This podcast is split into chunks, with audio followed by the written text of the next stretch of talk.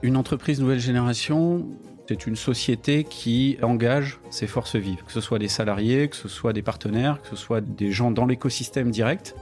Donc l'entreprise nouvelle génération, en un mot, c'est ça. C'est une organisation qui est capable de redonner du sens, d'engager et de donner de la responsabilité, de l'autonomie, de la capacité créative aux personnes qui rejoignent le projet.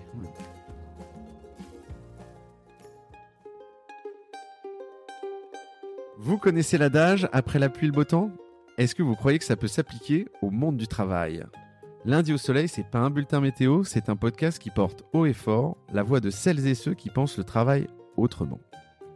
Je me présente, je suis Tim Levert, DGA et associé chez Cosa Vostra, une agence conseil en stratégie digitale. Tous les lundis, je reçois une personne qui a osé tenter de nouvelles méthodes, de nouvelles façons de travailler, mais également des personnes qui imaginent le travail de demain et ils viennent le partager avec vous. Alors de quoi l'avenir du travail sera-t-il fait? Vous le saurez en écoutant le podcast. Je suis Tim Levert et lundi au soleil, c'est une chose qu'on aura, je vous le garantis. Alors bonne écoute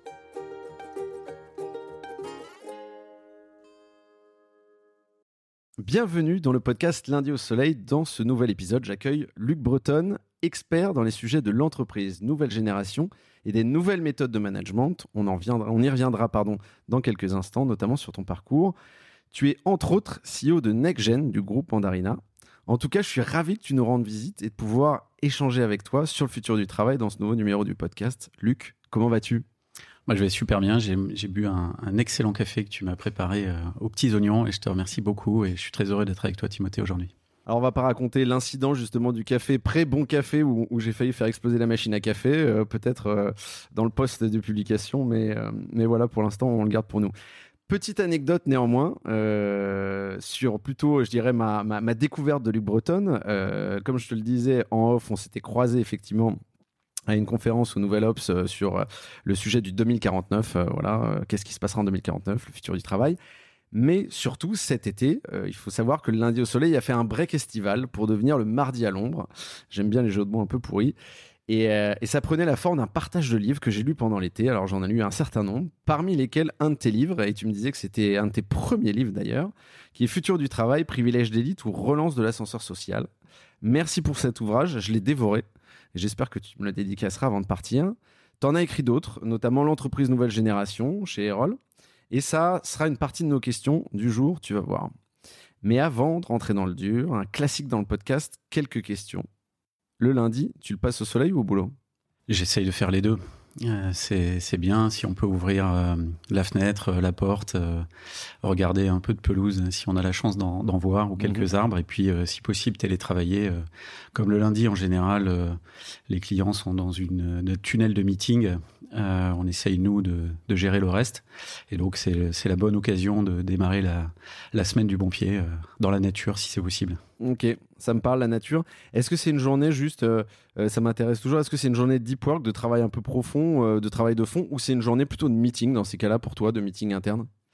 C'est une journée de calage souvent. c'est pas toujours le lundi qu'on fait beaucoup de, workshops ou de mhm. formations ou de séminaires ou de grandes transformations.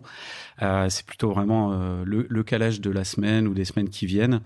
Euh, pas mal de, de, points administratifs, mhm. et puis euh, bah, plutôt tourner vers euh, vers l'interne ou des choses qu'on n'a pas envie de faire le reste de la semaine parce que le reste de la semaine on est à bloc mhm. dans l'action en fait. Je confirme. tu parlais de télétravail, tu parlais de nature. tu vois quoi de ta fenêtre? Alors, lorsque je suis chez moi, je vois une pelouse et un olivier. Et euh, j'ai la chance de voir ça. Et quand on est au, bureau, euh, près de l'avenue de l'Opéra, on, voit une cour intérieure. C'est assez euh, calme, mmh. un peu plus urbain, voilà. Mais je, en fait, vraiment, je peux travailler de, de n'importe où et dans à peu près n'importe quelle situation. Tous ceux qui me, avec qui je travaille le, le savent et ils font à peu près pareil. Donc, il n'y a pas vraiment de, de lieu attitré. voilà un petit peu les, les, les, les principales situations. Ça me parle. Euh, alors tu le sais, le podcast Lundi au Soleil, c'est un bon moyen de parler d'initiatives visionnaires, mais aussi de partager des enseignements. euh, des bonnes pratiques et de permettre de s'ouvrir plus de portes euh, et de mieux être en phase avec notamment sa carrière. si tu es là aujourd'hui, c'est parce que ton parcours il est assez exceptionnel. C'est pas pour te brosser dans le sens du poil, hein, c'est parce que c'est vrai. Je vois, je vois, des passages dans des grands groupes. Alors il y a Orange notamment. Je parle sous ton contrôle, donc n'hésite pas à me couper. Tout est bon pour l'instant. mais il y a aussi patron d'école. J'aime bien le mot patron des écoles centrales de Marseille. Alors, je suis président effectivement de, de cette institution. Mhm. Euh, je fais ça bénévolement. Hein, mhm. C'est pas full time, mais euh, mais ça me ça m'occupe beaucoup et ça. Je pense que l'éducation est une des manières les plus euh, fondamentales et radicales de transformer la société. Donc, c'est très important pour moi d'agir dans ce sens. Et dans le milieu associatif, en général, je n'ai jamais eu de cesse de m'investir bénévolement dans le milieu associatif depuis que, que j'ai fini mon école, en fait, et même à l'école, euh, j'étais très investi dans les, dans les associations. Oui, alors effectivement, pour moi, l'école centrale de Marseille, c'était un peu mon morceau choisi. Euh, je, constatais en lisant euh, toutes ces bios que j'ai préparées avec l'équipe qu'effectivement, dans le bénévolat, voilà, tu en avais pas mal, tu avais un beau track record. donc, félicitations, je trouve que c'est assez cool et je trouve ça voilà, important, effectivement, de garder cette, bah, cette, cette envie de, de partager, voilà, d'un point de vue plus bénévole. Et le dernier, c'est effectivement euh, tes partenaires, entre autres, dans un groupe de plusieurs startups qui s'appelle Mandarina. Et donc, euh, donc tu es le CEO de NextGen. C'est un très beau parcours. J'ai une question pour le coup, peut-être un peu piège. Euh, est-ce qu'il y a un point commun ou il y a un objectif commun à toutes ces aventures? Bah, Le point commun, incontestablement, c'est la, c'est ce qui se passe dans mes tripes, c'est-à-dire l'intrapreneur. Lorsque j'étais en grand groupe, j'ai fait un long parcours chez Orange qui était absolument génial pour finir patron de l'innovation euh, du groupe au niveau mondial. Donc c'était, euh, moi j'avais l'habitude de dire, c'était pas du tout arrogant, mais c'était par euh, parce que je, le pensais vraiment que c'était le meilleur job qu'on puisse faire dans une boîte de tech, être en charge de l'innovation avec des gens incroyables en Asie, en Afrique, en Europe, aux États-Unis. c'est juste dingue. Et moi j'ai vraiment eu cette chance-là et je remercierai toujours bah, tous ceux qui m'ont fait confiance pour, euh, pour que je puisse faire ça pendant près de 7 ans. Et puis j'avais fait plein de jobs opérationnels avant. Ils avaient mis quelqu'un au corp qui venait de l'opérationnel, sans mmh. doute pas pour rien. Et euh, aujourd'hui, entrepreneur, mais c'est ce sont les mêmes euh, leviers que mmh. ceux de l'intrapreneur. Et en fait, ça m'a ça m'a jamais quitté. C'est ma nature profonde de mmh. vouloir co-créer avec d'autres des choses incroyables qui permettent d'avancer, de faire des des petits sauts quantiques sur mmh. des problématiques qu'on pense euh, difficiles à résoudre ou qu'on ou sur lesquels euh, il y a, y a, des enjeux et on se dit bah voilà si on a un raisonnement linéaire on va pas y arriver qu'est-ce qu'on pourrait faire autrement et, et de venir euh, combler ça et c'est ça l'origine de NextGen hein, c'est de se dire bah ce que je faisais chez Orange pendant 15 ans avec des premières équipes Scrum, puis Lean Startup, Lean UX, self-managé. Est-ce que véritablement c'est des trucs euh, qui sont vraiment l'exception ou est-ce qu'il y a beaucoup d'autres personnes dans le monde qui font mm. ça? Et je me suis dit bah ça vaut le coup d'aller voir et, euh, et de s'y consacrer euh, 100% parce qu'on c'est difficile quand même de, de sortir de son quotidien euh, pour faire vraiment un sillon qui va euh, essayer de changer le monde du travail, parce que c'est mm. voilà, c'est ça la raison d'être euh, de NextGen, c'est changer le monde du travail pour améliorer la société. Donc c'est très très ambitieux, mais si on veut faire ça, il faut à minima s'y euh, intéresser mm. tous les jours. Et puis, puis moi, comme je suis à fond, c'est le soir et le week-end aussi. Voilà. Mm. Merci pour ça. moi, si je, si je vais pas forcément un peu plus loin, mais si j'y vais avec mon regard, quand je vois ton parcours, je me dis qu'il y, y, a autre chose aussi il y a un côté un peu défricheur, euh, presque chercheur, et, de se dire, euh, alors pour être un peu familier, euh, j'ai l'impression que tu n'as pas trop peur d'essuyer les plâtres, parce que tu as tenté des, choses, etc. Et du coup, je me dis, voilà, est-ce que ça aussi, c'est vraiment, je dirais, un pan important de, de, de, de tout ce que tu as vécu dans ta carrière? Est-ce que ah tu bah, vivras? bah, tu, tu, tu touches pleine cible, évidemment. Enfin, c'est exactement ça moi, la routine me, me, me, fatigue vraiment. Enfin, mhm. c'est quelque chose qui est pas fait pour moi. Je, je le, le, voilà, le fameux business as usual, ça, on, sait à l'avance ce qui va se passer dans sa journée. Moi, ça cauchemar. Me, euh, ça me déprime totalement, littéralement, intrinsèquement. Donc, euh, moi, j'ai besoin de faire des choses euh, mhm. sur lesquelles on n'a pas les réponses aux questions qu'on se pose. Mhm. mais par contre, voilà. Et, et alors, tu as utilisé le terme de chercheur, donc il me fait rigoler parce que moi, comme Monsieur Jourdain, je suis devenu chercheur à l'insu de mon plein gré. C'est-à-dire que un jour, je croise David Autissier, le patron de la chaire innovation managériale de l'ESSEC, et il me dit, bah, tu sais, ce que tu fais, c'est, ça, s'appelle de la recherche. Et donc, si tu es OK, bah, j'aimerais bien que tu rejoignes la chaire de l'ESSEC. Et je lui ai dit, bah, je suis très flatté, merci beaucoup, je m'attendais pas à ce qu'on me dise ça. Et ouais, bien sûr, je suis super content de, de te rejoindre. Et puis si, et donc j'ai la chance comme ça de pouvoir partager avec d'autres, mmh. euh, d'échanger avec des gens beaucoup plus intelligents que moi, qui sont vraiment des chercheurs, euh, pas par hasard comme moi, mais qui, euh, qui vraiment bah, font de la recherche très, très, très, très poussée. Moi, je fais de la recherche, mais vraiment orienté action, orienté changer le réel. et donc, à l'heure actuelle, par exemple, j'encadre plusieurs, plusieurs thésards Mhm. Euh, une, une, jeune femme euh, qui est à la Toulouse Business School et puis un, jeune homme euh, qui est à McGill à Montréal et qui, qui regarde le lien entre management et performance, gouvernance partagée et performance et comment on passe du management traditionnel au management nouvelle génération. Voilà, donc la recherche, j'en ai fait vraiment par hasard. Et puis, c'est quelque chose que, qui me plaît parce que euh, ça permet vraiment de factualiser les choses et de ne pas donner son avis, mais de se placer en, encore une fois en situation d'observateur, de factualiser et euh, finalement de, de, partager des résultats qui, lorsqu'ils sont validés, mmh. euh, font progresser la communauté sur euh, qu'est-ce qui marche, qu'est-ce qui marche pas, euh, comment les gens réagissent à tel contexte de travail. Mmh.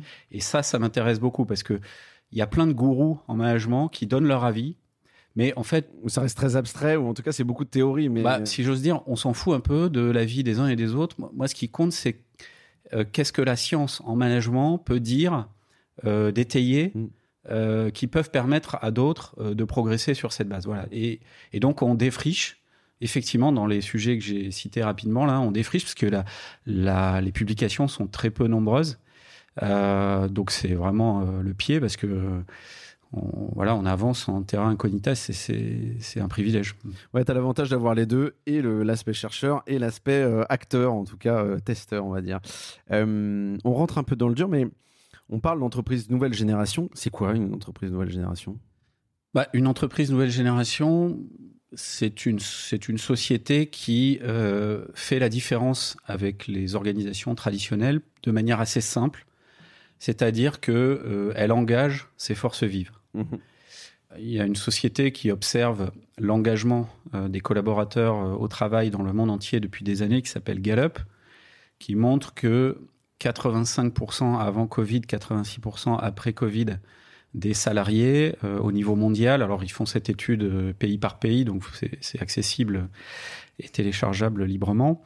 85% avant Covid, 86% aujourd'hui, c'est-à-dire à peu près le même chiffre, hein, le même nombre euh, de collaborateurs sont soit activement désengagés, en, général 15%, c'est-à-dire ils plantent des buts contre leur camp, soit pas engagés, c'est-à-dire qu'ils ont une relation neutre à leur job, en gros, ils ont une relation que moi je qualifie d'alimentaire. C'est-à-dire, ils viennent au boulot parce que de toute façon, bah, il faut bien vivre, il faut bien s'occuper et puis payer ça. phénomène euh, quiet quitting, quoi. Euh, voilà, payer, sa, payer ses, factures à la fin du mois, mm. élever ses enfants, bref, s'occuper de sa famille. Mais euh, quand ils rentrent chez eux, bah, ils sont plutôt pressés d'aller faire du sport ou de rejoindre une association pour s'aérer l'esprit et faire des choses qu'ils aiment vraiment en fait, ce que je qualifie d'entreprise nouvelle génération, c'est des, des organisations qui sont soit à but lucratif ou pas, peu importe. D'ailleurs, la frontière s'estompe, mais euh, qui vraiment euh, engagent euh, les, forces vives qu'elles fédèrent, que ce soit des salariés, que ce soit des partenaires, que ce soit des gens dans l'écosystème direct, et euh, ils font la différence parce qu'il y a, y a, une véritable motivation mm. euh, qui, qui, fait exploser cette catastrophe des 86% de personnes soit euh, pas engagées, soit désengagées activement, ce qui est quand même en, en, au 21e siècle Aberrant, euh, désolant. Quoi, mm. désolant. Euh, donc c'est ça avant tout une entreprise nouvelle génération. Et pour arriver à engager euh, les gens, il suffit pas de le décider, il suffit pas de placarder des posters dans les salles de réunion en disant vous êtes engagés. Euh, vous êtes motivé, mais il faut euh, favoriser ça, c'est-à-dire mettre le terreau, euh, la bonne dose d'éclairage et d'arrosage pour que mhm. finalement chacun, dans un cadre suffisamment clair, puisse développer son autonomie, sa créativité et apporter sa contribution à la raison d'être, à la mission mm. de l'organisation qu'il rejoint et il sait pourquoi il la rejoint. Et lorsque vous avez le sentiment d'être contributif, c'est extraordinaire. Moi, j'ai l'habitude de dire aux gens que je rencontre ou dans des séminaires de managers que je fais quand j'ai un peu de monde face à moi, je leur dis voilà, euh, je vous demande pas de lever la main pour répondre, mais Posez-vous cette question. Est-ce que le soir, quand vous rentrez chez vous, vous êtes capable de dire à votre compagne ou à votre ami ou à votre famille ou, euh, ou si vous vivez seul à votre chien, à votre chat, je ne sais pas, que euh, votre journée vous a satisfait mmh. et qu'elle a été contributive à quelque chose et que ça a eu du sens? Et je pense malheureusement qu'aujourd'hui, euh, bah, effectivement, il y a plutôt une grande majorité de gens qui sont pas capables de dire oui à cette, de mmh. répondre oui à cette question. Et c'est ça qui est terrible. Mm. Donc l'entreprise nouvelle génération, en un mot, c'est ça. C'est une, organisation qui est capable de redonner du sens, d'engager et de donner de la responsabilité, de l'autonomie, de la capacité créative aux personnes qui rejoignent le projet. Euh, merci pour cette définition-là. Je pense que c'est très important. Moi, je suis convaincu que, euh, effectivement, ce, je dirais ce pas dans l'entreprise nouvelle génération, il est déterminé, tu le disais assez bien, par le sens aussi. Alors, la raison d'être, mais le sens aussi, qu'on apporte à la fois à l'entreprise et aux collaborateurs. Et il est porté aussi par deux choses importantes qui sont l'organisation, la typologie d'organisation, la façon dont est orchestrée la boîte en tant que telle quand c'est une boîte. On va y revenir dans deux minutes. Et puis le management aussi. Euh, qui revêt quand même un aspect assez capital. Et euh, sur le management, moi, il y a euh, une notion que je voulais évoquer avec toi parce que j'en suis de loin pas le plus informé, mais c'est l'open mercato. voilà, et je voulais en fait que, tu nous expliques en, en quoi ça consistait et surtout quel est l'intérêt voilà, de l'open mercato. Alors l'open mercato, c'est quelque chose que j'ai observé notamment chez euh, Octo Technologies, qui est, une, filiale d'Accenture, euh, qui, euh, qui a déployé un management organisé à, partir de d'une hiérarchie d'équipes avec des ligues, des guildes et des tribus. Donc c'est des, des groupes de personnes, hein, pour faire simple, qui fonctionnent en mode sociocratique. C'est une un type de gouvernance partagée qui distribue l'autorité.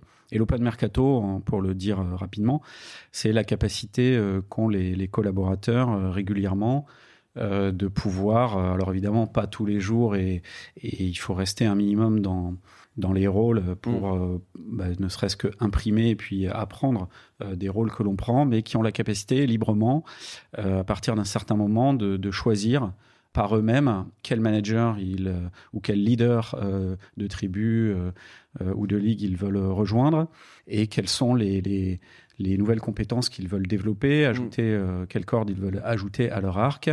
Et donc c'est une vision assez libérale finalement de, du parcours professionnel et qui challenge aussi les, les, leaders, les managers, puisque si plus personne veut travailler avec eux, c'est que ça, ça, va, ça, va, être difficile pour eux de créer, une, faible. de créer une équipe. Euh, et puis pour les, pour les collaborateurs, c'est un sentiment de, de, liberté, de capacité à choisir non seulement euh, bah, les compétences qu'on veut développer, le type de mission qu'on veut adresser. Encore une fois, il ne s'agit pas de, proposer des choses impossibles parce qu'il faut qu'il y ait une continuité, il faut que l'entreprise puisse survivre, donc il faut que tout ça se fasse correctement. Euh, mais euh, la liberté, elle est, quand même euh, là de pouvoir aller euh, choisir de travailler bah, avec Timothée ou avec Luc euh, et donc d'avoir la le double fit, je dirais, le, double alignement entre les, les, personnes avec qui on, va travailler et les missions, les compétences qu'on veut développer. Du coup, là-dessus, moi, j'identifie quand même un écueil. Alors, pour la petite histoire, moi, je discutais pas plus tard que ce matin avec un, un collaborateur qui me disait justement, euh, euh, peut-être que je vais changer de manager. Je suis pas certain que le manager que je veux avoir, il soit, il comprenne totalement ce que je fais ou, ou c'est exactement où là j'ai envie d'aller. Donc je lui dis, écoute, je vais enquérir de la situation. J'ai pas encore la réponse, peut-être dans un futur épisode, mais euh, nous, on a un peu la chance, je dirais, d'être dans des structures, euh, je dirais, qui sont un peu plus malléables, qui sont normalement un peu plus au fait. alors je l'espère, hein, je le dis sans, en toute humilité, du futur du travail, entre autres, et des préoccupations actuelles. Mais choisir son manager, ça veut aussi dire que tu es capable de, tu vois, de, décevoir ton manager actuel et d'un peu te désolidariser, qui se disent euh, bon bah qu'est-ce que j'ai fait de mal, etc. Est-ce que, euh, est-ce que tu sais si chez Octo ça, euh, ce frein-là, comment ils l'ont adressé, est-ce qu'ils l'ont rencontré déjà Oui, évidemment, ils l'ont rencontré et puis ils l'ont adressé. quand on bouge, c'est pas du tout lié c'est structurellement pas euh, forcément lié euh, au fait qu'on n'a plus envie du mhm. manager avec lequel on bosse. C'est juste qu'une une carrière, c'est long, c'est pas linéaire. On va aller chercher des nouvelles compétences, comme je l'ai dit. Et donc, euh, on peut très bien expliquer à son manager, écoute, c'était formidable, on a passé trois années exceptionnelles, j'ai appris plein de choses. Mhm. maintenant, comme je te le dis depuis déjà quelques mois, bah, là aujourd'hui euh, on, travaille ensemble sur euh, la blockchain. Demain j'aimerais bien évoluer vers euh, la compétence spécifique des, crypto-monnaies par exemple. Bah, ça se passe ailleurs dans l'organisation. Ça n'a rien de personnel, mais et puis également c'est bien d'apprendre à travailler avec d'autres dans d'autres contextes, dans d'autres équipes. Euh, puisque finalement c'est une des compétences d'un consultant que de développer la capacité à travailler avec d'autres qu'on n'a pas forcément euh, choisi, même si là en l'occurrence l'open mercato permet euh, un certain choix. Mais voilà, donc c'est il y a, y, a, y a, rien de personnel là-dedans. Et d'ailleurs, quand il y a des choses personnelles, ça se règle pas comme ça. C'est mm. plutôt qu'à ce moment-là, il y a une frustration qui fait que bah, le manager lui-même, à un moment donné, il a peut-être envie de bouger, de faire autre chose ou de quitter la société. Et donc voilà. Mais c'est c'est pas, en tout cas chez Octo, c'est vraiment pas vécu. Mais je mets pas les lunettes de bisounours pour te répondre, mais c'est vraiment pas vécu comme euh, une sanction ou quoi que ce soit. C'est plutôt dans la nature des choses. C'est le projet pro, quoi. de bouger, voilà. Et ça s'explique euh, très calmement, mm. très sereinement. Après, effectivement, il peut y avoir des cas où euh, on est aussi content de passer à autre chose. Mm. moi, j'ai, pour te dire, Timothée, moi, moi, les moments de ma carrière où j'ai le plus progressé, c'est quand j'avais des managers qui étaient des têtes de l'art. Et j'en ai eu des, des, Idem. Mais vraiment, que, que je. C'était l'enfer, quoi. Hein. Mm. Mais euh, là, vraiment, t'apprends tu progresses super vite. Alors, mm. c'est pénible, c'est tout ce que tu veux. Tu sais que ça va pas durer. Tu sais que tu es obligé de passer par là ou mm. euh, tu, tu, tu, acceptes euh, de purger ça, mais parce que tu sais que ça va pas être toute ta vie. Mais en fait, ça, ça, ça, tanne le cuir, hein, ça, donne un peu d'épaisseur euh, et, ça aussi, ça fait partie de l'apprentissage. Je, ne suis pas maso, je suis pas en train de dire c'est ce qu'il faut rechercher, mais quand t'as pas le choix et que tu es obligé de te le prendre, bah tu, tu le manges et tu, tu apprécies le moment, mm. euh, le moment présent en te disant bah oui, euh, euh, ce sera une bonne expérience pour la suite. Ouais, alors pour la petite histoire, moi je suis passé par ce que j'aime appeler, c'est plus le cas aujourd'hui, mais l'école Full Six, bon, qui, qui, était une agence digitale assez connue à l'époque, qui a été rachetée par Avas. Et effectivement, c'était extrêmement sportif. Euh, mm. mais c'est vrai que j'ai des, des, très bons souvenirs parce que j'avais d'excellents managers qui étaient assez euh, obtus, je dirais. Euh, et voilà, et ça envoyait, ça envoyait sec en termes d'horaire. Mais c'est vrai que un, apprentissage accéléré énorme. C'est-à-dire que voilà, en un an, j'ai appris ce que j'aurais appris normalement dans n'importe quelle boîte, je pense en quatre ans. Mais c'est sûr qu'aujourd'hui, c'est un peu moins. en tout cas, ça se fait différemment quand j'étais étudiant, tu vois, j'ai fait un truc euh, qui ressemble à ton expérience Full Six, c'est les prépas. J'ai détesté mes deux années de prépa, mais j'avoue que euh, ça, ça, me sert encore aujourd'hui. Ah, je confirme. Et euh, moi également, je, ça, me, ça, me, sert encore aujourd'hui. Euh, alors, on a touché du doigt tout à l'heure, là, t'en parlais, euh, la notion de sociocratie. Pardon. On a vu l'émergence de nouveaux modes de gouvernance en entreprise qui viennent du coup remettre en question certaines méthodes actuelles. Alors, voilà, quel que soit leur nom. Alors, je vais pas te poser la question tout de suite de te dire est-ce que tu es plutôt holacratie ou sociocratie? C'est plutôt de te dire, toi, la sociocratie, comment tu la vois? Alors, je, vois l'ensemble de, ces frameworks de gouvernance partagée, donc qui sont des méthodes en fait ou des cadres euh, de, de modélisation d'une gouvernance par, par distribution de l'autorité, c'est-à-dire mhm. où on va essayer de développer une intelligence plus collective que le chef suprême, euh, le grand timonier qui décide de tout et qui est le goulot d'étranglement de l'organisation, hein, si je fais les, si je dis les choses de manière schématique. Et de ce point de vue-là, euh, je trouve que la sociocratie est un, bon modèle euh, assez balancé entre des modèles un petit peu plus euh, rigoureux et comme holacratie par exemple, qui, est critiqué souvent pour être un peu rigide, et puis des, des mouvements un peu plus ouverts ou, ou trop, ouais, trop ouverts comme il y en existe beaucoup d'autres. Euh, il y a des Brésiliens aussi qui ont, qui ont développé euh, un framework qui s'appelle Organic Organisation, que j'aime beaucoup parce qu'il il intègre la dimension humaine des gouvernances dans le modèle, ce qui n'est pas le cas de, d'holacratie, de sociocratie, par exemple. Puis j'aime bien aussi Sociocratie 3.0, qui est, qui est pas un framework, mais qui est un ensemble de plus de 70 outils. Mm-hmm qui permettent euh, de fonctionner euh, selon les préceptes de l'entreprise euh, nouvelle génération, en tout cas ce que je qualifie comme tel, et qui me semble particulièrement intéressé pour des gens très concrets, pragmatiques, qui savent qu'ils ne vont pas révolutionner leur boîte en, pendant la nuit, mmh. et qui veulent y aller petit à petit, à leur rythme, sans casser le mât en gonflant trop vite le speedaker du bateau. Euh, euh, merci pour ces points-là. Ça a l'air un peu technique comme ça. Euh, quand, je dis sociocratie, moi, je, tel que je le voyais, alors nous, on a un. c'est pas un client, j'aimerais que ce soit un client, mais c'est un prospect qui s'appelle Wunos, qui fait de l'ancrage mémorial et qui, travaille notamment pardon, sur le projet Voltaire. Et, eux, ils ont effectivement fait cette expérience-là de sociocratie, pas sur l'intégralité de la structure, mais euh, et avec le constat que ça avait considérablement amélioré la qualité des relations au travail. Euh, et ça, c'est notamment un point, parce qu'effectivement, tu as cette notion où tu as moins de différence entre les rôles et les personnes, ça a plani un peu les choses, là où effectivement l'holacratie, elle attribue quand même des rôles un peu plus définis euh, à un employé en particulier. Et il me semble qu'il y a des groupes comme Casto, Zappos, Danone, voilà, qui, qui l'ont mis en place je crois que chez Casto, euh, euh, alors ça a été arrêté puisque c'est pas que le groupe connaissait des difficultés, mais concrètement, euh, ça avait été porté par des managers assez connus et respectés. Mais au final, et, je trouve que c'est déjà énorme. Il avait testé en mode proof of concept, quoi, dans la boîte, dans un service en particulier. Alors un service, attention, c'est l'équivalent d'une grosse startup, quoi. Et mais sur le déploiement, je dirais complet du groupe, effectivement et je ne sais pas si c'est souvent un frein, mais euh, concrètement, là, le, directoire leur avait dit écoutez, voilà, nous, on est orienté sur des sujets qui sont business, donc on se concentre sur le business. La gouvernance, ça viendra après. Est-ce que c'est pas ça aussi un écueil principal de se dire en fait, tu es toujours pressé dans une logique de business, souvent d'accélération, de croissance, etc., et de développement? Est-ce que euh, le fait de ne pas prendre ce pas, c'est voilà, c'est un risque important de ne de, de, de, pas faire avancer sa boîte sur ces points euh, qui sont assez clivants? Alors, c'est une question euh, hyper riche là, que, tu, que tu poses. Euh, moi, je, ce que je dirais en préalable pour répondre, c'est que euh,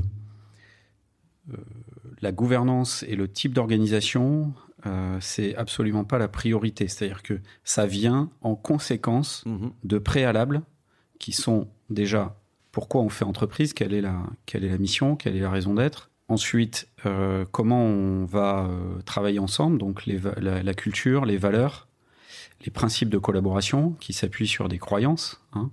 Donc, euh, selon qu'on est en croissance X de McGregor, c'est-à-dire il faut contrôler ce que font les salariés et tantôt les, les, remercier, tantôt les sanctionner, ou en mode Y de McGregor, c'est plus tu donnes de l'autonomie bien cadrée, plus les gens vont prendre des responsabilités. C'est très différent ce qui va se passer mmh dans l'entreprise c'est le terreau, le, taux d'humidité et le soleil. Hein, euh, il faut choisir ce que l'on fait. Euh, donc raison d'être, valeur, culture, euh, principe de collaboration, et, et puis processus, c'est-à-dire que quels sont les processus qui créent la valeur dans l'organisation?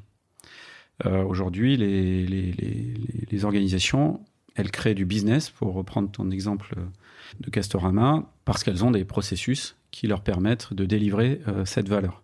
Mhm. Eh bien, une fois qu'on a tout ça, et puis bah, les processus, il faut qu'ils soient orientés vers la raison d'être, hein, sinon euh, on est, on, est, on n'habite pas dans la bonne maison. À partir de là seulement, une fois qu'on a défini les processus, on voit sur la chaîne de valeur du processus qui a besoin de travailler avec qui. C'est bon, tu me suis jusque là ouais. Et une fois qu'on sait qui a besoin de travailler avec qui, à ce moment-là seulement, mais à ce moment-là seulement, on passe dans le design de l'organisation. Et donc, après, pour designer l'organisation, euh, alors il y a des méthodes comme le Kaizen Mapping, là, par exemple, qui te permet de faire ça euh, de manière très visuelle. Alors, tu peux le faire avec des Lego, tu peux le faire avec des post-it, tu peux le faire avec des dessins, avec des, euh, tu peux le faire ça sur une grande table comme ici là chez toi, qui fait plusieurs mètres, en mettant toutes les personnes clés du processus autour de la table en train de mhm. dessiner le process. Donc, il t'explique qui bosse avec qui pour réaliser le process qui a besoin en tout cas de bosser avec qui, hein, parce que si tu regardes l'existant en général, euh, 9 fois sur 10, tu vois que justement, bah, les personnes qui ont besoin de bosser avec elles, c'est pas celles qui sont dans les bonnes équipes. Donc c'est intéressant. Et à partir de là, à partir de ce qu'est Zen Mapping, tu vas être capable de, de dire, voilà, l'organisation idéale pour faire la raison d'être de, de, de, ça, hein, de ce qu'on est en train de décrire, c'est ça. Et ça, après, tu le prends comme input, euh, comme architecture, si tu préfères, Mhm. comme dessin d'architecte, Mhm. et tu vas euh, partir. Alors, euh, certains vont faire une hiérarchie de subordination de personnes, Ouais. qui pour moi est archaïque. C'est un jugement Quelque chose de, valeur très pyramidal. personnelle, en- voilà. Mais non seulement pyramidale, mais une pyramide de personnes Mhm. avec toute la politique qui vient avec. Et puis, tu peux aussi designer ça sous forme de hiérarchie d'équipe. La hiérarchie d'équipe, qui est beaucoup plus plate que la hiérarchie de subordination individuelle, et dans laquelle les managers euh, passent d'une position de surplomb à une position de support. Mhm. Ils sont plutôt des leaders, des servant leaders au service de leur équipe. Voilà, et à ce moment-là, tu peux designer, alors tu peux designer ça sous forme de cercle et de rôle, le cercle étant un rôle vu de la Lune, vu de plus haut, mais un cercle c'est un rôle en fait, et une entreprise vue de très loin c'est un rôle dans Mhm. la société hein, ou dans l'économie. Et donc euh, cette hiérarchie de, de, de cercles composés eux-mêmes de rôles te permet ensuite euh, d'aller recruter des personnes qui ne sont pas euh, seulement capables, le seulement n'est pas péjoratif, mais de prendre en charge un rôle, mais potentiellement plusieurs bien sûr. et d'évoluer dans leur rôle hein, au fur et à mesure de leur capacité et puis aussi de leur euh, de leur développement personnel. Mm. Voilà, et donc c'est dans cet ordre qu'il faut prendre les choses. Moi, je vois beaucoup de, de personnes qui viennent me voir en me disant euh, je veux passer en mode euh, Ouais, C'était euh, ma de- prochaine de question. gouvernance sociocratique. Ok, mais pourquoi faire? Ouais. Bon, il- en fait, ça n'a aucun sens de dire je veux passer en sociocratie ou en holacratie. Ou je- euh, bon, ok, super, euh, magnifique, mais Mhm. pourquoi faire Et euh, pour outiller quel processus et pour réaliser quelle raison d'être. Voilà. Mhm. Et donc, on va reconstruire tout ça. Là, ça prend pas des siècles, hein, ça se décrit assez vite. Il faut faire ça collectivement. Et après, une fois qu'on arrive à, à modéliser ça et à déployer des, des hiérarchies d'équipe, on a des organisations qui sont euh, plus performantes parce que les personnes qui doivent travailler entre elles au service du processus le font de manière optimale. Et puis, une fois qu'on a constitué ces équipes, bah, dans ces équipes, on a des personnalités très différentes Mm. euh, qui agissent au titre de rôle qu'ils, pour reprendre le terme consacré, énergisent. Et donc, euh, ça ne suffit pas de mettre les gens ensemble pour qu'ils fonctionnent bien. Mhm. Et donc souvent, c'est une autre de mes activités euh, qui me prend beaucoup de temps euh, et de plus en plus. On fait un diagnostic managérial, c'est-à-dire Mm. on utilise un, un- un questionnaire qui est un, issu de la recherche en management, euh, qui est basé pour la petite histoire sur, c'est pas très intéressant, mais c'est pour, pour Si, que si, vous compreniez qu'il y a Mm. des 258 questions Mm. qui se répondent en, en moins de 20 minutes pour chaque membre de l'équipe. Chaque membre de l'équipe répond. On agrège, on anonymise les résultats.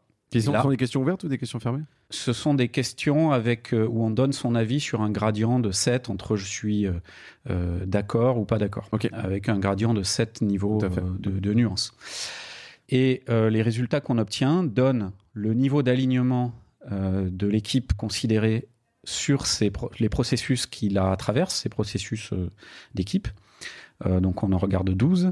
Euh, ça, c'est la recherche qui, qui, a, qui a focalisé sur 12.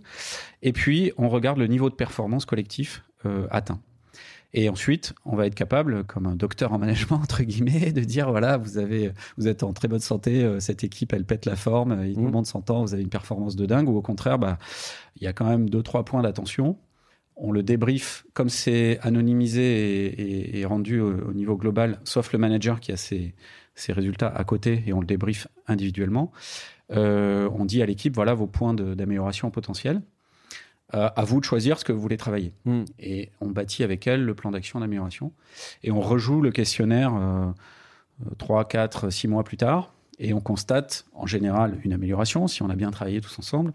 Euh, et sinon, potentiellement, euh, bah, on a peut-être amélioré un truc, il y a autre chose qui, qui est parti en quenouille entre temps. Donc on, est- on, est- on essaye de comprendre ça. Mm. Et au bout de quelques séquences, on, on a une équipe qui fonctionne vraiment bien ensemble. Ou en tout cas, si elle fonctionne pas, on sait précisément d'où ça vient. Et on évite de faire les choses euh, selon l'intuition euh, du manager qui va être bonne dans, dans certains cas, mais il- je ne connais pas de manager Mm. qui n'est pas d'angle mort dans sa compréhension du fonctionnement d'équipe. Et du coup, alors moi j'ai une question un peu, on va dire, de, novice que je suis, mais c'est est-ce qu'il y a des modèles de structure qui fonctionnent dans 100% des cas sur des petites boîtes, sur des grosses boîtes, etc. Ou est-ce que il y a que des cas particuliers, il y a toujours des modèles différents et il faut toujours s'adapter en fonction du collectif, de l'individuel, du produit, du service, etc. Bah, c'est une très bonne question. Les frameworks, euh, dans leur grande majorité, alors la, troisième de couve de mon livre euh, L'entreprise de la génération, j'ai essayé de répertorier comme sur la Voie lactée euh, tous les mhm. frameworks que je connaissais depuis les années 70 jusqu'à aujourd'hui. Donc j'ai rajouté des étoiles dans le ciel du travail de chercheurs allemands qui avaient commencé ce, job-là. Il y en a plein, donc c'est pas tellement le sujet. On trouve chaussures à son pied, il n'y a pas de problème. on peut faire de la gouvernance partagée dans 100% des secteurs d'activité, quelle que soit la taille, quelle que soit la culture, je l'ai vu dans tous les pays du monde, euh, vraiment tous les pays, je pourrais commencer à égrener les noms, mais partout, partout, partout. Euh, j'en ai fait 30 euh, personnellement, mais j'ai des exemples dans tous les pays du monde. Donc il n'y a pas de problème d'universalité. Mm. Ça, c'est la première chose. Après, là où je rejoins la réponse qui était dans ta question, c'est que effectivement, à chaque organisation, sa culture, son historique, et sa capacité de transformation à un moment donné.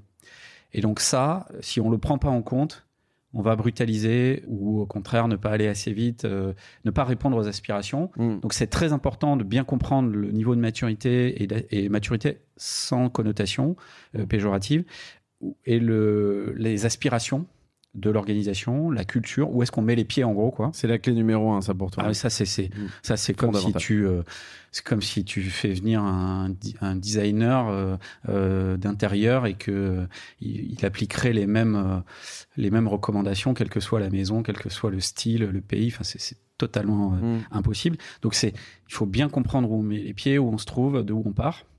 Et à partir de là, euh, tous les outils existent mm. et on va, euh, on va y arriver. Et puis, il faut éviter de braquer les gens. Donc, moi, les mots totémiques me font peur. Mm. Je ne les utilise pas en général. Je commence pas par. Je me sens un peu visé, j'en ai quelques-uns. Non, non, mais tu, euh, bah, non, mais parce que tu, tu, as, tu as un peu, tu as étudié la mm. question, donc forcément, tu, tu viens avec les, les, les, mots qui marquent ce genre de transformation et c'est normal. Mais honnêtement, les organisations, ce qu'elles veulent, c'est pas tellement euh, acheter euh, ou déployer une marque ou une méthode ou etc. Elles veulent que ça fonctionne avec les personnes qui sont là. Euh, et, donc c'est ça qu'on va qu'on va faire. Ce qui est important, c'est que les principes qui sont à l'œuvre soient les bons. Mmh. Et les principes sont toujours les mêmes. Et c'est le sommaire de mon livre L'entreprise nouvelle génération. C'est les points communs que j'ai trouvés dans toutes ces histoires d'entreprise nouvelle génération extraordinaires qui aujourd'hui sont les meilleurs de leur secteur, les plus efficaces, les plus engageantes, parce que les meilleurs aujourd'hui ont tout, et ceux qui n'ont pas tout, demain n'auront plus rien. C'est incroyablement... Euh, c'est un phénomène de, d'élimination, je dirais, qui est terrible. C'est un peu euh, comme les dinosaures, hein. ils, vont disparaître. Et si, tu, si, si tout n'est pas aligné, et ben en fait tu, tu, vas commencer à perdre tes talents. Une fois que tu perds tes talents, eh ben tu, tu, perds tes clients et à la fin tu, dans le meilleur des cas, le dernier éteint la lumière en bonne santé. Mais enfin c'est game over quoi. Hmm. Euh, donc tu fais partie de ces gens qui sont absolument convaincus que euh, euh, ce qui se passe actuellement, c'est un peu la guerre des talents, c'est-à-dire euh, comment je vais dénicher. Moi, j'ai une conviction personnelle, hein, par ailleurs, hein, euh, tu me diras si tu la partages ou pas, mais que en tout cas, nous, dans le secteur dans lequel on exerce, chez Cosa Vostra et plus largement la communication digitale, c'est la guerre des talents. Et la guerre des talents, ça veut dire les trouver, et ça veut dire les fidéliser aussi. Euh, et, et, tu parlais de sens euh, tout à l'heure, tu parlais de mission, on parlait de management, d'organisation. Euh, et au final, le point commun entre tout ça, c'est que, que je sais pas la workforce, hein, c'est le collectif, en fait, la notion de collectif. C'est-à-dire, c'est pas juste un, un, collaborateur qui est bon, c'est qu'en fait, comment eux, ils, sont, ils, sont, ils sont les éléments d'un tout qui marche très bien. Et, et c'est de se dire, voilà, comment ça, c'est une clé, je dirais, pas forcément de performance, mais de pérennité pour une boîte. Voilà, alors les, sociologues disent que le talent, c'est la capacité de mettre ses compétences au service du collectif. Euh, moi, je suis assez convaincu que on peut être, euh, avoir des gens très talentueux. Si, si, si ça bosse pas euh, avec le reste de l'équipe, on est mort. Et effectivement, la différence d'une entreprise à l'autre, c'est les personnes qui sont dedans et rien d'autre. L'expérience a été mesurée par des, travaux de recherche qui ont pris des sociétés qui étaient au même stade de maturité de développement avec des équipes équivalentes en nombre sur les mêmes secteurs et la société A qui a fait un développement linéaire et la société B un développement quasi exponentiel en partant du même niveau au même moment sur à mm. peu près les mêmes sujets. Donc ça prouve bien que la différence, c'est, euh, ce sont les personnes qui sont dans les organisations. Mm. Et la capacité euh, de ces personnes de, de, travailler ensemble et d'être euh, engagées dans quelque chose qui les dépasse et de développer une estime de soi qui, qui, qui, va être collective. Donc ça, c'est extraordinaire. Et encore une fois, les entreprises qui vont faire du, washing ou qui vont un peu dénaturer le, contrat d'entreprise du départ mmh. euh, vont le payer cash. Euh, voilà, c'est tout est tout est transparent aujourd'hui. Tout finit toujours par se savoir. Donc euh, il faut être sincère. Moi, je, je, dis à mes clients souvent, c'est pas grave si vous dites aux personnes que vous recrutez, que vous n'êtes pas bon sur tel point. Euh, au contraire, euh, la personne que vous essayez de recruter, elle va se dire ah ok, ils savent qu'ils sont pas bons, mm. mais ils ont le plan pour euh, arriver à s'améliorer, aller chercher l'excellence dans tel domaine. Et d'ailleurs, je vais pouvoir les aider à le faire parce que c'est aussi pour ça qu'ils me recrutent. Mais ça, c'est quand même nettement plus rassurant que d'entendre dans un recrutement un mensonge et puis de s'apercevoir assez rapidement quand on s'est fait euh, rouler dans la farine, c'est insupportable. Et les gens aujourd'hui ne supporteront plus ça en fait. Mmh. Et alors, merci parce que tu soulèves un point euh, qui est, en tout cas à mon sens, euh, assez important aussi, c'est la transparence. Euh, T'en parlais il y a deux secondes. Est-ce que se dire qu'une boîte est totalement transparente sur tout, est-ce que c'est c'est vraiment quelque chose qui est possible? Euh, il n'y a pas si longtemps, j'évoquais dans un, dans un numéro la transparence sur les grilles salariales, alors pas individuelles, mais euh, grosso modo la, la, grille salariale en tant que telle. Euh, il y en a sur les, sur les décisions strat. Est-ce que c'est vraiment quelque chose qui est possible Est-ce que ça a un vrai impact sur le, sur le collectif? Bah, Il est possible d'être transparent sur presque tout. il n'est pas toujours souhaitable de, l'être, notamment quand des clients souhaitent expressément que vous ne le soyez pas. Mmh. À ce moment-là, quand vous travaillez pour la défense, par exemple, bah, c'est évident que la transparence, vous ne pouvez pas l'avoir, mais ce n'est pas, pas, pas un problème. C'est mm. juste une donnée d'entrée, c'est une contrainte. Vous n'êtes pas obligé de prendre le marché si ça ne vous plaît pas. Mais en tout cas, euh, quand vous travaillez sur de l'innovation technologique extrêmement pointue, sur des molécules en, en chimie ou autre, eh ben, évidemment, euh, la confidentialité fait partie de la, du, job et mm. il faut l'intégrer euh, totalement. Après, le niveau de transparence que tu, auquel tu fais référence, je pense que c'est d'un autre ordre. C'est la capacité d'une organisation à se dire les choses Exactement. et à walk the talk, c'est-à-dire faire ce qu'on dit, dire ce qu'on fait et être cohérent. Mm. Et avoir de la cohérence, euh, pour certaines entreprises qu'on connaît bien chez NextGen, comme des Shine, comme des, mhm. euh, euh, des, des, chaînes de burgers haut de gamme en France, puis, puis, PY Burger, c'est la capacité qu'ont eu ces organisations, non seulement à être transparents par défaut, c'est-à-dire en gros, toute information dans l'entreprise est transparente, sauf si elle ne l'est pas, mhm. et partagée, sauf si elle ne doit pas l'être. Donc ça, c'est quand même un principe par défaut qui est hyper intéressant et euh, y compris ils affichent euh, sur leur site web même l'ensemble des salaires. Euh, c'est un truc de fou euh, pour beaucoup, pour 99,9% des entreprises aujourd'hui en France en tout cas, c'est un truc de fou.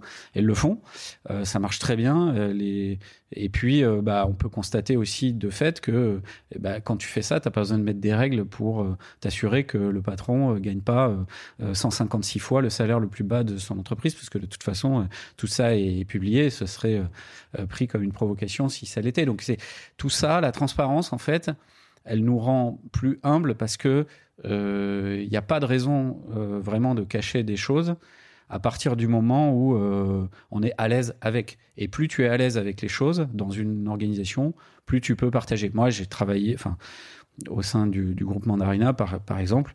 Euh, je crois que tous les salariés connaissent euh, l'ensemble des, des, chiffres financiers, euh, les grands principes de rémunération. En fait, il y a, y a, énormément de transparence sur tout, et la transparence, c'est par défaut. Je, je, pense qu'on vit beaucoup mieux avec, mmh. et ça évite plein de débats, d'espèces de de fausses pudeurs ou de, ou de fantasmes totalement dingues qui, dans quelques années, je pense, paraîtront probablement de l'ancien monde. En tout cas, je, pense qu'on va durablement vers plus de transparence. Pour une raison simple hein, que j'explique souvent, c'est que nous sommes à 30 et plus années de la révolution industrielle qui nous caractérise, celle de l'Internet. Et Internet a fait voler en éclats le rapport entre pouvoir et je détiens l'information, donc j'ai du pouvoir. Ça, ça a volé en éclats pour une raison simple, c'est qu'Internet met à disposition de tous des tombereaux d'informations. Toute l'information est à peu près disponible si on veut bien la chercher. Et donc la nouvelle donne, c'est que euh, bah, les, politiciens l'ont expérimenté à leur insu, hein, euh, à, leur, dépens plutôt. Euh, bah oui, si dans ma vie personnelle je fais des choses bizarres, bah, ça finit par se savoir. Si dans ma vie professionnelle aussi, ça mhm. finit par se savoir, et ainsi de suite.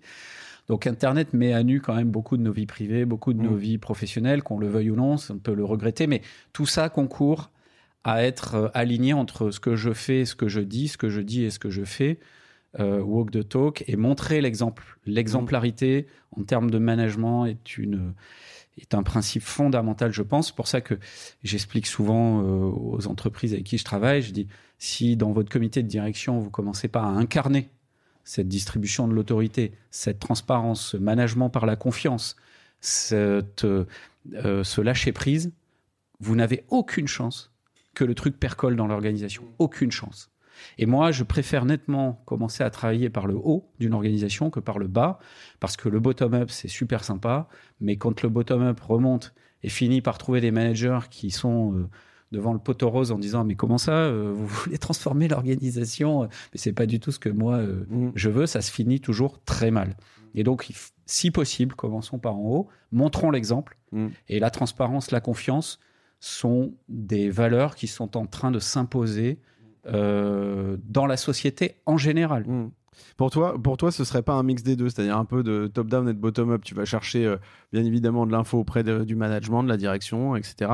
Et puis, euh, par ailleurs, tu vas travailler aussi le, je dirais le, je dirais le feedback collaborateur, et, tu mets tout ça ensemble? C'est toujours une conversation entre top-down et, bottom-up. Hmm. La seule chose que je dis, c'est que je, je, sais que le bottom-up est capable de faire tout ce qu'on lui demande. Mais comme au final, les dirigeants ont mm. toujours le choix euh, d'arrêter sur la plage euh, ceux qui veulent transformer l'organisation euh, s'ils le souhaitent, c'est potentiellement dangereux et une perte de temps de le faire si on n'a pas l'assurance que ce que l'on bâtit, ce à quoi on travaille, n'est pas potentiellement durable. Donc, il faut cette conversation permanente entre le top et, et ce que le, le, le, bottom-up a le droit de faire, c'est le dialogue entre le haut et le bas tout le temps. Mmh. Et puis le dialogue, il, fonctionne d'autant mieux qu'il y a peu de niveaux hiérarchiques. Quand j'ai pris l'innovation d'Orange, j'avais euh, sept niveaux hiérarchiques en dessous de moi. Mmh. T'imagines, euh, Timothée, le, la, personne au huitième mmh. euh, sous-sol, ah qu'est-ce qu'il pouvait penser de ce que je racontais? À peu près pas grand-chose. C'était hallucinant. Et c'est et c'est pas une critique, c'est juste que les organisations en France ont, ont toujours été comme ça au fur et à mesure que les entreprises sont devenues grandes. Et donc je l'ai rendu à trois niveaux. Euh, à trois niveaux, on peut commencer à tous euh, parler les uns aux autres, mmh. euh, à tous pouvoir le faire. Et, si on a le droit de se parler et qu'on a le droit en plus à de l'initiative, de l'autonomie et des droits de décision euh, au bon niveau, le bon niveau de subsidiarité, mais la subsidiarité, j'étais en, learning expédition la semaine dernière avec un grand groupe chez, dans un entrepôt logistique euh, chez, euh, chez Decathlon. Le, manager de, les managers de l'entrepôt là euh, expliquent qu'ils ont décidé de fermer l'entrepôt à partir de 19h tel jour. Et donc les, les, gens, les quatre dirigeants de la, du, grand, du grand groupe en visite par, avec moi demandent mais comment ça, vous n'avez pas fait valider par par la hiérarchie. Euh, mmh. Mais qu'est-ce qui se passe si le chef l'apprend et n'est pas d'accord? Ben, euh, non, enfin, euh, il va le savoir. on a pris la décision parce que c'est à notre niveau. On a totale autonomie de responsabilité là-dessus et on l'a pas fait pour partir en vacances. On l'a fait parce qu'on en avait, parce que de toute façon on avait besoin de ce mmh. temps-là et que c'était le bon moment pour le faire. Et la décision, elle est, elle est bonne. Et bah, ils étaient étonnés même de la question. Et, et les autres étaient étonnés qu'on puisse décider des choses aussi importante seul dans un entrepôt. Mmh. Voilà, c'est cette c'est ce dialogue là qui est génial dans, ce que je fais parce qu'on s'aperçoit à ce moment-là de la claque que peuvent prendre des organisations que je connais par cœur, hein, des, grands groupes, en voyant la, puissance d'organisations dans lesquelles la subsidiarité est poussée à son maximum. Le résultat, c'est une vélocité inédite dans l'histoire des organisations. Mmh. Donc, si tu veux, en termes de capacité d'adaptation et de prise sur le marché, voilà, tu connais le vainqueur. Enfin, c'est, il y a une organisation qui va, euh, qui va tout ramasser. Mmh. Mais du coup, euh, moi j'ai quand même une vraie question là-dessus. Alors, c'est, c'est pas une question piège non plus encore, mais euh, c'est une question plus pour un visionnaire. Donc, ça tombe bien, j'en ai en face de moi. c'est... Je regarde derrière moi. non, mais on a parlé de top-down, de bottom-up, de, de typologie d'organisation, de gouvernance.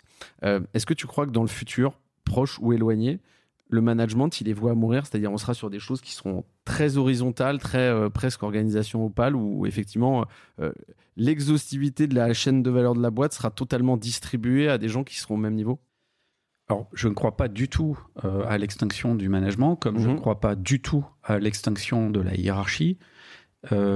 ça, ça fait partie des, des, des idées reçues utopiques, dommageables, qui, qui, ont été déployés par le, les principes notamment d'entreprise libérée, mhm. que personne n'a essayé de comprendre. Euh, euh, et donc c'est vraiment très dommage, mais oui, euh, demain il y aura encore plus besoin qu'aujourd'hui de management. Simplement, on n'appellera plus ça du management, on appellera ça peut-être du leadership ou, un autre terme. Management, c'est un terme équestre français qui voulait dire dresser les chevaux pour les faire marcher au trot. Je pense qu'on peut espérer mieux pour les employés d'une organisation que le terme de dressage équestre.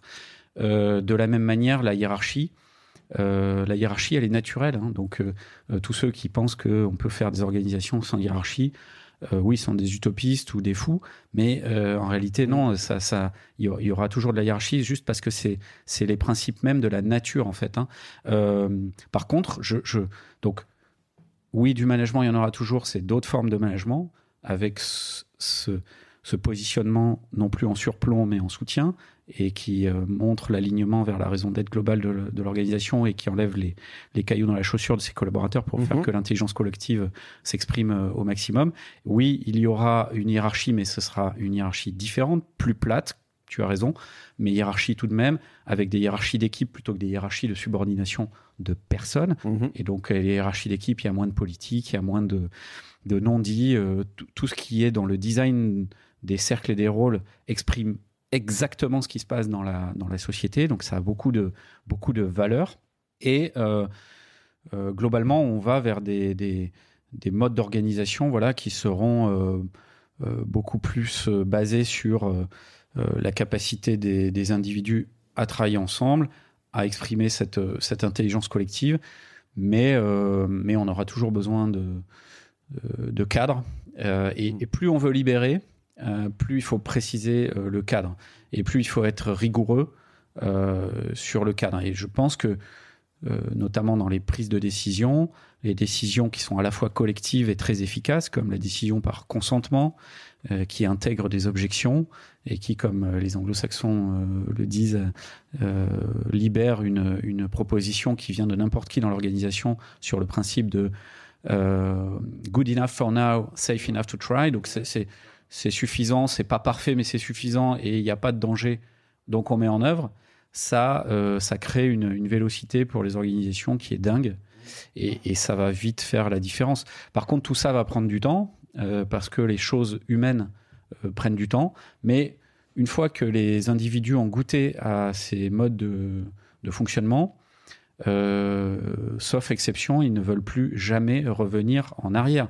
Voilà, c'est un peu comme ceux qui ont choisi entre Berlin-Ouest et Berlin-Est. Mmh. Je veux dire, à, un moment donné, euh, on n'hésite pas parce qu'on sait très bien que euh, on va pouvoir s'épanouir et, et, être un petit peu à la manœuvre de sa vie euh, tout court dans un mode plutôt que dans un autre. Mmh. Je te remercie pour, cette, euh, pour ce partage de, de, vision sur les prochaines années. Euh, je trouve ça diablement intéressant. Euh, il y a des choses sur lesquelles j'adhère. Après, moi, je, je, n'ai pas de boule de cristal non plus. sur les organisations, mon sentiment, c'est que je ne suis pas certain que quelque chose de très horizontal soit la bonne méthode. En tout cas, effectivement, l'idée, c'est de tester, tenter des trucs. et tu le disais, hein, on peut essuyer des plates, c'est pas grave. voilà, mais en tout cas, cette notion de, de pas de déresponsabilisation, mais justement de euh, de, responsabiliser plutôt par cellule. Euh, je trouve ça très intéressant. Euh, on attaque la dernière partie. termine là-dessus. Est-ce que tu as une roco de lecture, de films, de séries, quelque chose qui t'a inspiré récemment? Alors j'imagine il y en a beaucoup, mais qui a particulièrement retenu ton attention, qui t'a fait apprendre beaucoup de choses? Moi, j'aime bien bouquiner des choses qui sont concrètes. Je bon alors j'ai parlé de l'entreprise Nouvelle Génération que j'ai écrit en sillonnant euh, une trentaine de pays pour interviewer des gens qui, comme moi, avaient euh, expérimenté des choses, qui mhm. s'étaient plantés, euh, qui avaient fait beaucoup de, beaucoup de choses qui, qui regrettaient, mais desquelles ils avaient appris deux, trois leçons, et puis qui avaient réussi quelques, quelques petits trucs. D'ailleurs, en, en, novembre, à Bâle, 17-18, on fait un, un événement pour faire parler des grandes organisations qui ont réussi à déployer à l'échelle ce type de gouvernance, qui est probablement le plus dur à faire. Hein, euh, comme on le disait tout à l'heure, c'est plus facile sur des petites structures. Quand c'est grand, euh, il faut un effort qui est proportionnel. Donc c'est ça probablement un des facteurs les plus durs pour, euh, pour déployer ce genre de choses. Et puis sinon, bah, j'aime bien, donc j'ai parlé de MacGregor, le bouquin de MacGregor qui est qui est fondamental sur les théories XY. Mm-hmm. J'aime bien aussi Edmondson, euh, Fearless Organization, ça explique, alors euh, ça explique pourquoi les individus sont plus productifs et créatifs et donc intelligents lorsqu'ils sont dans un environnement qui n'est pas stressant, mhm. parce que toutes les, toutes les zones du cerveau s'activent. Et moi, je pense qu'en France, on a beaucoup de problèmes avec le, le cerveau droit et, c'est euh, dommage parce que euh, beaucoup des capacités d'innovation et de, et de faire la différence viennent de, de, la partie créative de nos êtres et qu'il faut les stimuler. Moi, je mets dans tous mes événements euh, beaucoup d'art euh, et c'est pas l'art pour avoir la cerise sur le gâteau ou faire pas, joli. Pas juste du look and feel. Je, je, donne le micro aux artistes pour mm. qu'ils expliquent euh, comment ils font pour improviser, comment ils, comment ils s'en sont sortis pendant la crise du Covid, euh, euh, qu'est-ce qu'ils ont qu'est-ce qu'ils feraient à notre place dans les situations de travail, et ce qu'ils racontent est juste incroyable. un autre bouquin que j'aime beaucoup, c'est Emile Servan-Schreiber, Super Collectif, qui explique pourquoi les organisations qui fonctionnent vraiment en mode collectif sont plus performantes et battent à plat de couture la somme d'intelligence disjointe. Mm-hmm. Et puis ensuite, euh, euh, au cinéma, euh, bah, un film qui explique la naissance du RAID, qui est une, un film de, prise d'otage en Afrique, qui montre une situation de, de management ultra hiérarchique euh, dans la typologie de, de, la spirale dynamique ou de Frédéric Laloux et on est sur la couleur euh, orange mhm. euh, voire voire ambre. Bah, disons orange.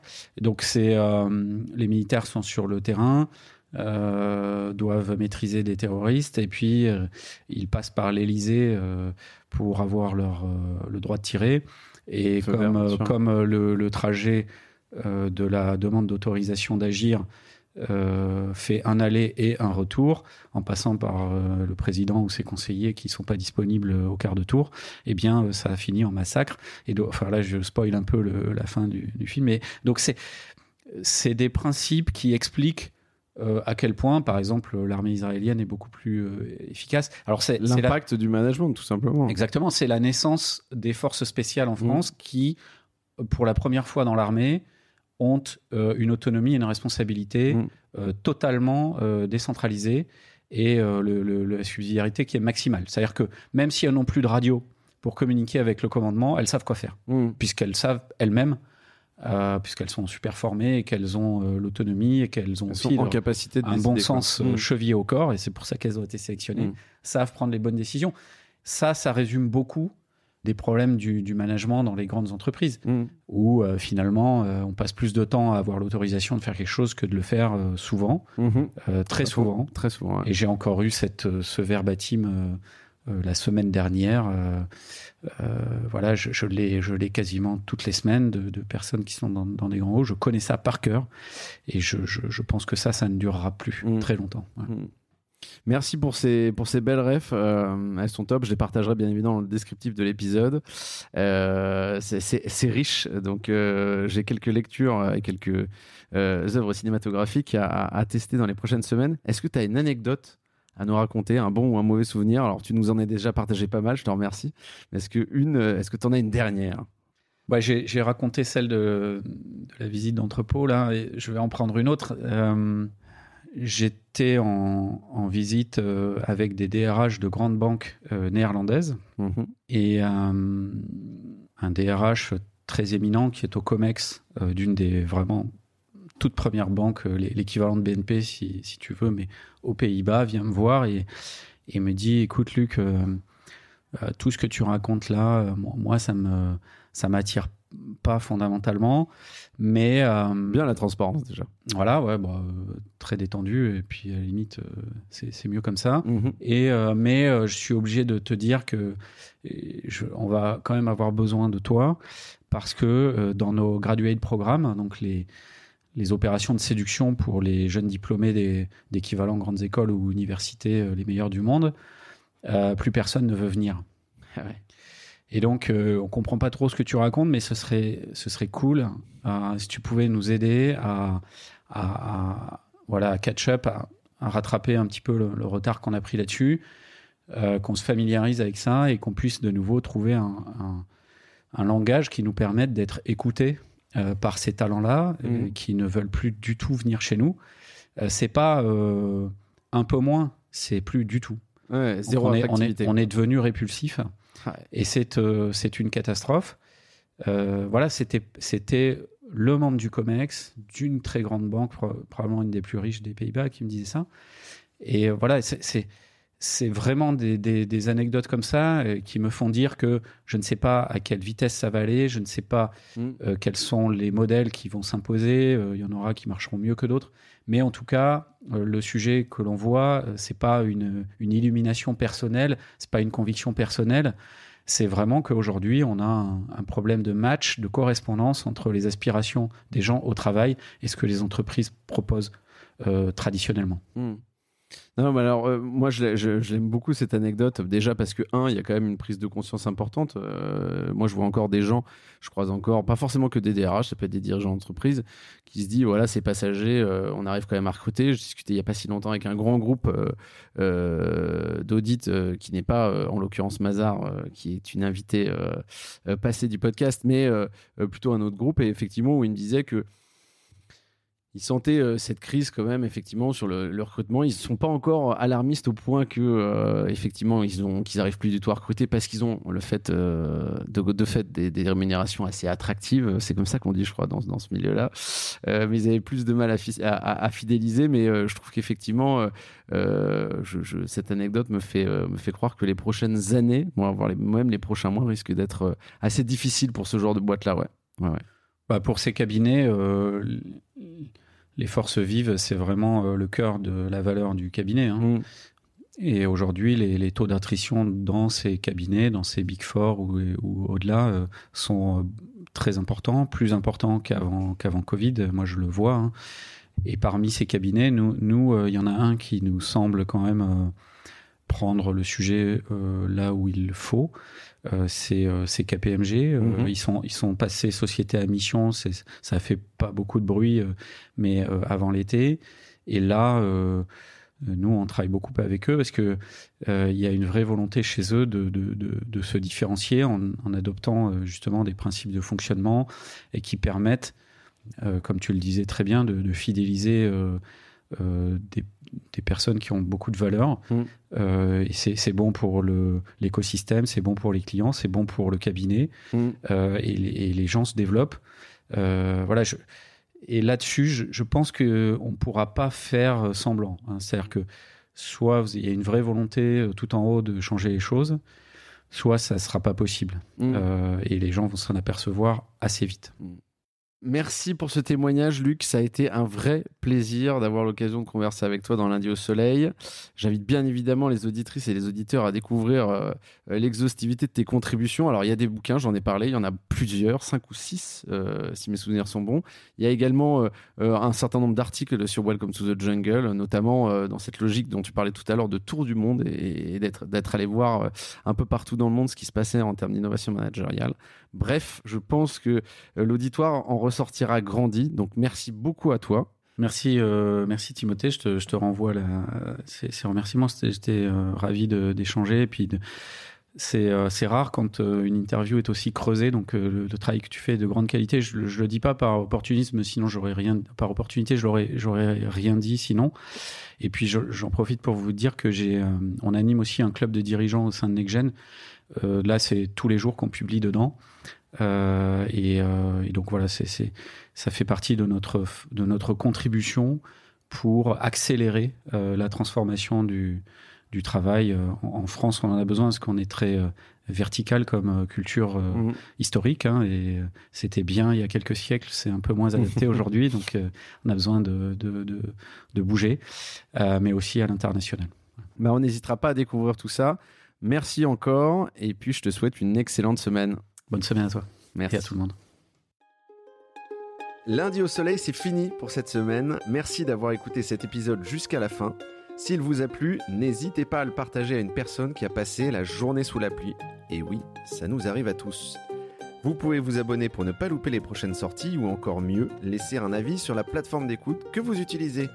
Lundi au soleil, c'est une émission produite par Cosa Vostra, une agence conseil tech et créative. Un grand merci à celles et ceux qui travaillent avec moi, de près ou de loin, pour rendre ce podcast possible. Et nous, on se retrouve lundi prochain. Ciao, bonne semaine